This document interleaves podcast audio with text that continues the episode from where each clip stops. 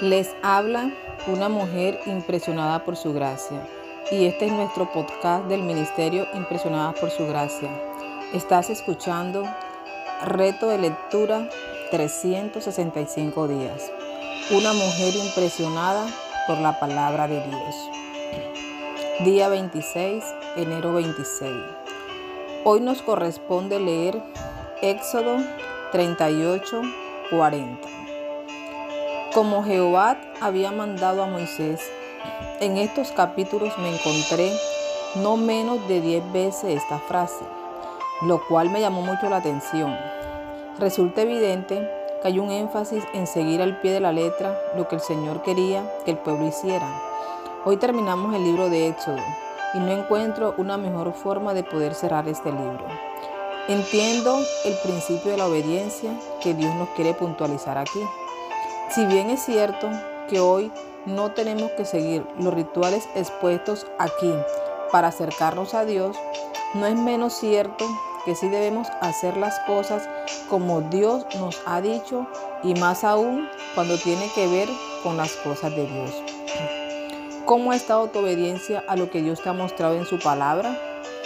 Cuando llegamos al capítulo 40, hacia el fin vemos algo impresionante y es que cuando ya todo estaba hecho, cuando cada cosa estaba en su lugar, el altar, el tabernáculo, los utensilios, todo, vemos como de repente una nube cubrió el tabernáculo y cómo no se podía entrar porque la gloria de Jehová lo llenaba. ¡Wow! Este evento aquí descrito me recuerda otro gran evento que marcó un antes y un después en el mundo. Cuando todo estaba listo, cuando el sacrificio fue hecho sobre el altar y fue consumado todo, una gran oscuridad cubrió la tierra. Ese mismo velo que vemos descrito aquí en Éxodo, al escuchar las palabras, consumado es, se rasgó marcando un nuevo pacto entre Dios y el hombre.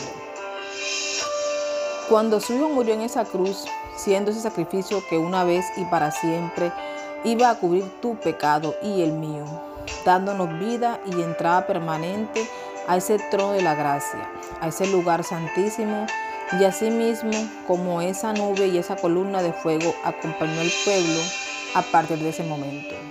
Esos elementos que significaban para ellos la presencia de Dios, hoy día también podemos descansar en que su presencia nos acompañará donde quiera que vayamos, porque Él nos prometió que nunca nos dejaría y que estaría con nosotros hasta el fin del mundo, enseñándoles a guardar todo lo que les he mandado.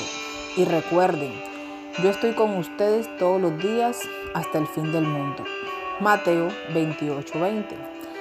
Te animo a buscar en tu Biblia al menos cinco versículos más donde vemos la promesa de que Dios nunca nos va a desamparar y que siempre estará con nosotros. Gracias por escucharnos en este bello día. Nuestra oración es que Cristo vive en tu corazón por la fe y que el amor sea la raíz y el fundamento de tu vida. Y que así puedas comprender cuán ancho, largo, alto y profundo es el amor de Cristo.